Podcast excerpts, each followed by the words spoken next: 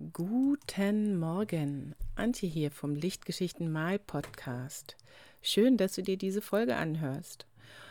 Heute geht es um eine Sache, die ich bisher jedes Mal erwähnt habe, ohne so richtig viel darüber zu sagen. Und zwar meine ich das tägliche oder zumindest häufige Malen von Bildern im kleinen Format. Das ist echt der Bringer, glaub es mir. Aber warum? Dazu gibt es jetzt diese knackige Podcast-Folge legen wir gleich los. Bisher habe ich folgende Dinge zum täglichen Malen im kleinen Format gesagt. Also ich fasse das jetzt nochmal zusammen. Zum Ersten, alles, was es zu lernen gibt, kannst du auch auf einem kleinen Format lernen. Wenn Komposition und Tonwerte im kleinen Bild nicht stimmen, fällt das nämlich richtig doll auf. Das ist wie mit den Thumbnails, diesen Mini-Bildern, ähm, die wir in unserem Dateiordnungssystem uns anzeigen lassen können. Da sieht man auch auf einen Schlag, ob eine Bildidee funktioniert oder nicht. Der nächste Punkt, wenn du am Ende mit einem Bild nicht zufrieden bist, dann ist das leichter zu verkraften, wenn du weißt, dass du morgen oder übermorgen gleich wieder malen wirst. Du bist dann emotional einfach nicht so super involviert. Jedes einzelne Bild ist da nicht so unglaublich wichtig. Vom kanadischen Maler Robert Jen kam der Hinweis, dass Projekte von kurzer Dauer Blockadevermeiderer sind. Das kommt aus der Folge äh, zu den Malblockaden von letzter Woche. Je geringer die Größe der einzelnen Projekte, sagte er, desto eher steigert sich die eigene Zufriedenheit. Und das hilft dann dabei, den eigenen Weg beständig weiterzugehen. Und auch von Robert Jen kam der Hinweis, wenn du nicht weißt, was du malen sollst, dann fang einfach trotzdem an. Und nicht zu viel reden. Das kann dir selbst den Wind aus den Segeln nehmen. Fang einfach mit dem Machen an und nicht mit dem Reden und rede dann hinterher über das, was du gemacht hast. Und letztlich hatten wir dann noch den Tipp, ähm, dass man ja auch viel spielen kann mit Farbe und Pinsel. Jeden Tag malen kann auch jeden Tag mit Farbe spielen bedeuten. Darauf kann man sich freuen und einfach eine ganze Menge Spaß haben. Und wenn du das so machst, dann lernst du dabei eine ganze Menge ohne dass du es merkst und entwickelst deinen eigenen Stil. Einfach so nebenbei. So, und das ist ja jetzt schon mal eine veritable Liste von guten Gründen fürs tägliche Malen. Also wenn du jetzt noch nicht überzeugt bist, dann, dann weiß ich auch nicht. Was brauchst du mehr? Ähm, für den Fall, dass du noch nicht überzeugt bist, ja, kommt jetzt hier die Geschichte von Carol Marine und ähm, im Anschluss erzähle ich dir noch ihre Gründe fürs tägliche Malen. Carol Marine ist eine Ölmalerin aus den USA. Ich habe sie vor ein paar Jahren im Internet entdeckt, als ich mich fürs tägliche Malen angefangen habe zu interessieren. Und Carol ist einfach eine ausgezeichnete Stilllebenmalerin und sie malt eben jeden Tag.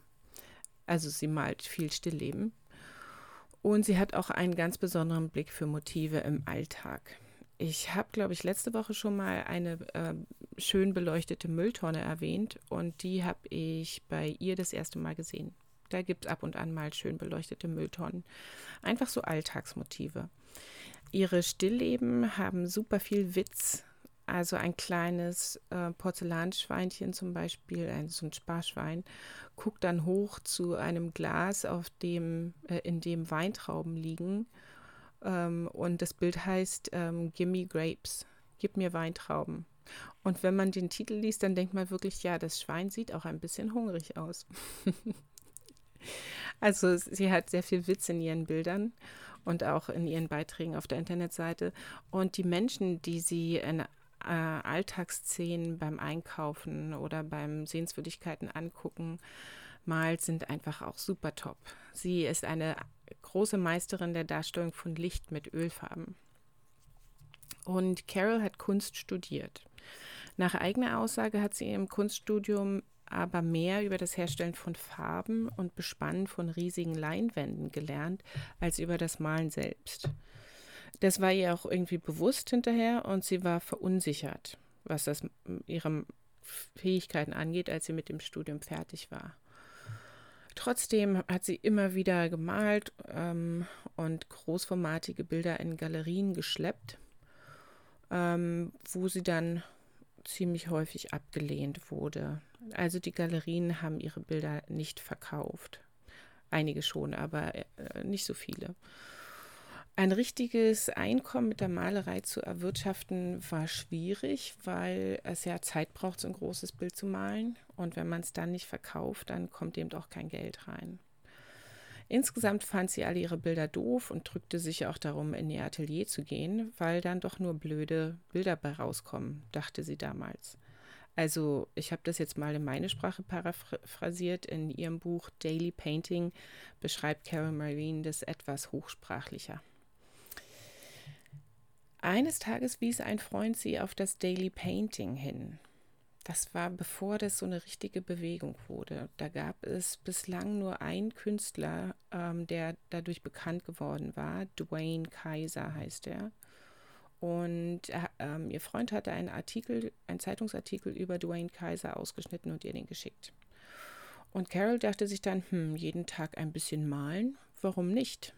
Aber wann? Ihr Sohn war damals klein also hatte sie ja die Zeit des Mittagsschlafs von dem Kleinen, zwei Stunden.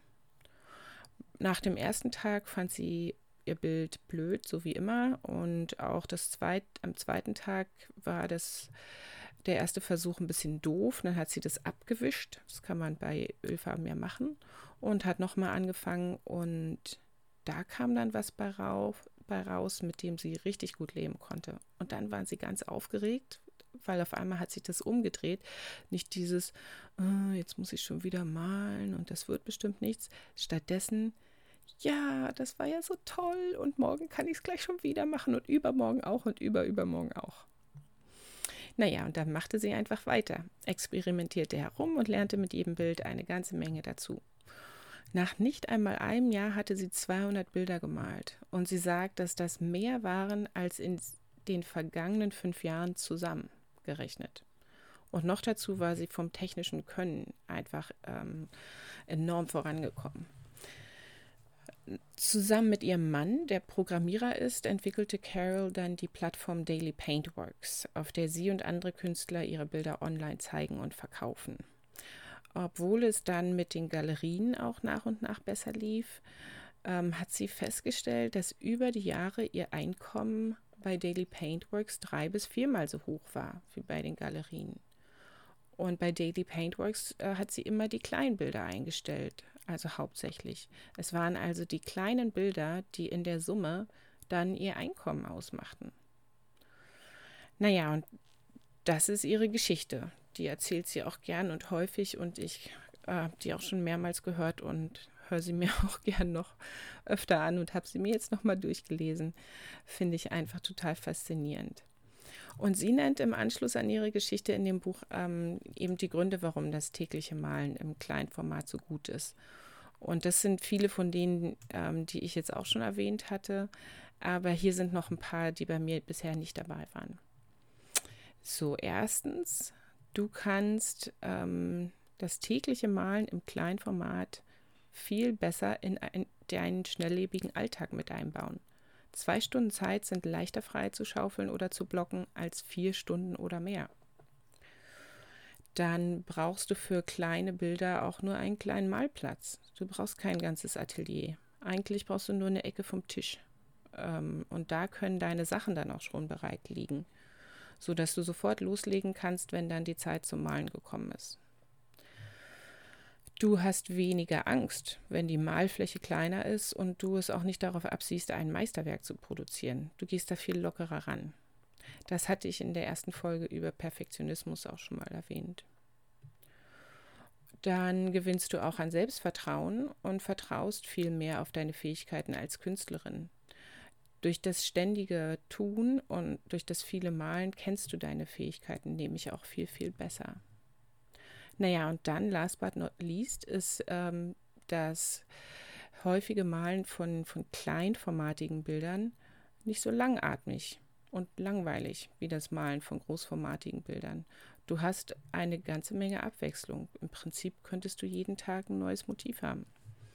Und das Motiv kannst du dir selber aussuchen. Es kann also so spannend sein wie deine Fantasie. So, das sind doch auch nochmal prima Gründe, oder?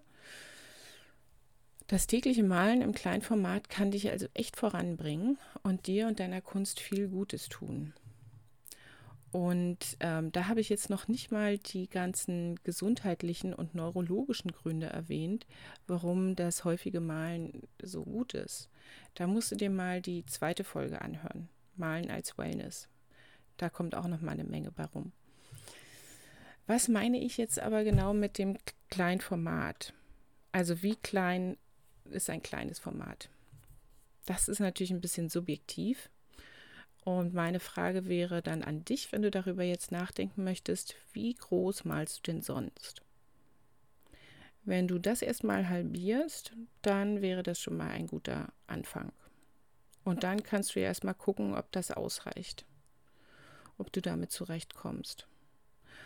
Was für dich ein kleines und was für dich ein großes Format ist, kann sich dann aber auch wieder ändern. Also wenn du jetzt was findest und du malst häufiger und das läuft ganz gut, dann kann sich, kann das in einem Jahr ähm, auch schon wieder ein anderes Format sein.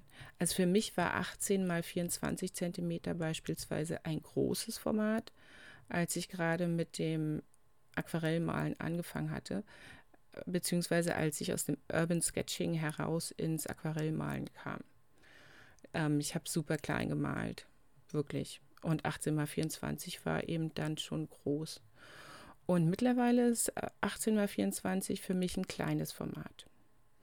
Mein Standardformat ist jetzt aber auch nicht so groß. Es ist A4 im Wesentlichen. Und zwar aus einem ganz einfachen Grund. Ich kann bis A4 auf meinem Drucker-Scanner super gut scannen. Dann kann ich alles, was ich produziert habe, eben einscannen und drüber was schreiben oder auch für meine Workshops benutzen. Ähm, deswegen ist A4 zu meinem Standardformat geworden. 30 mal 40 finde ich schon ein bisschen groß, aber nicht nur aus ähm, pragmatischen Erwägungen heraus. Ist einfach für mich jetzt nicht so das, was ich gewohnt bin. Aber das ist total subjektiv, wirklich. Und wie gesagt, es hat sich auch erst in den letzten Jahren geändert. Vor drei Jahren hätte ich bei 30 mal 40, ähm, hätte ich mich geweigert, hätte ich gar nichts gemacht, viel zu groß. Und jetzt male ich das auch ab und an mal. Schau einfach, welches Format so klein ist, dass du damit schnell fertig werden kannst. So schnell, dass du am nächsten Tag auch nochmal Lust hast zu malen. Und dann mal einfach drauf zu. Das könnte sich jetzt so anhören oder da schwingt vielleicht sowas mit, als ginge es um Quantität und nicht um Qualität. Also als stünde da eher im Vordergrund, in Anführungsstrichen, hau so viele Bilder raus wie möglich und nicht so sehr male gute Bilder. Und tatsächlich meine ich das auch wirklich so. Ich meine wirklich, hau so viele Bilder raus wie möglich. Und warum? Dazu eine etwas längere Antwort in Form einer Anekdote aus einem ganz, ganz tollen Buch. Gibt es leider, doch gibt es bestimmt auf Deutsch. Es ist auf Englisch äh, zuerst erschienen. Es heißt Art and Fear. Kunst und Angst heißt es vielleicht auf Deutsch. Von David Bales und Ted Orland. Ähm, verlinke ich dann unter der Episode. Und in dieser Anekdote erzählen sie Folgendes. Der Keramiklehrer teilte am ersten Tag die Studierenden in zwei Gruppen ein. Alle in der ersten Gruppe würden auf Quantität, also die Höhe ihres Outputs, bewertet und alle in der zweiten Gruppe auf Qualität. Die zweite Gruppe sollte ein Meisterstück präsentieren. Am letzten Tag, Kurstag sollten alle aus der ersten Gruppe ihre Gefäße zum Wiegen bringen und die Bestnote würde dann einem besonders hohen Gewicht entsprechen. Die aus der zweiten Gruppe brauchten hingegen nur ein Gefäß mitbringen, ihr Meisterwerk. Ja, und dann kam der letzte Kurstag und äh, was soll ich sagen? Die allerbesten Gefäße wurden schlussendlich nicht von der zweiten Gruppe hergestellt, sondern von der ersten. Während die Studierenden in, dem, in der Gruppe einfach darauf bedacht waren, ihre Vasen und Krüge fertig zu kriegen und den nächsten Batzenton auf die Platte zu setzen, haben sie so viel gelernt, dass sie schneller zu Experten wurden und richtig viel Fähigkeiten angesammelt hatten. Deswegen dieses Quantität in den Vordergrund stellen und nicht sofort auf Qualität ähm, abzielen. So ist das nämlich. Also, ran an den Speck, ihr Lieben, und bis nächste Woche. Tschüss.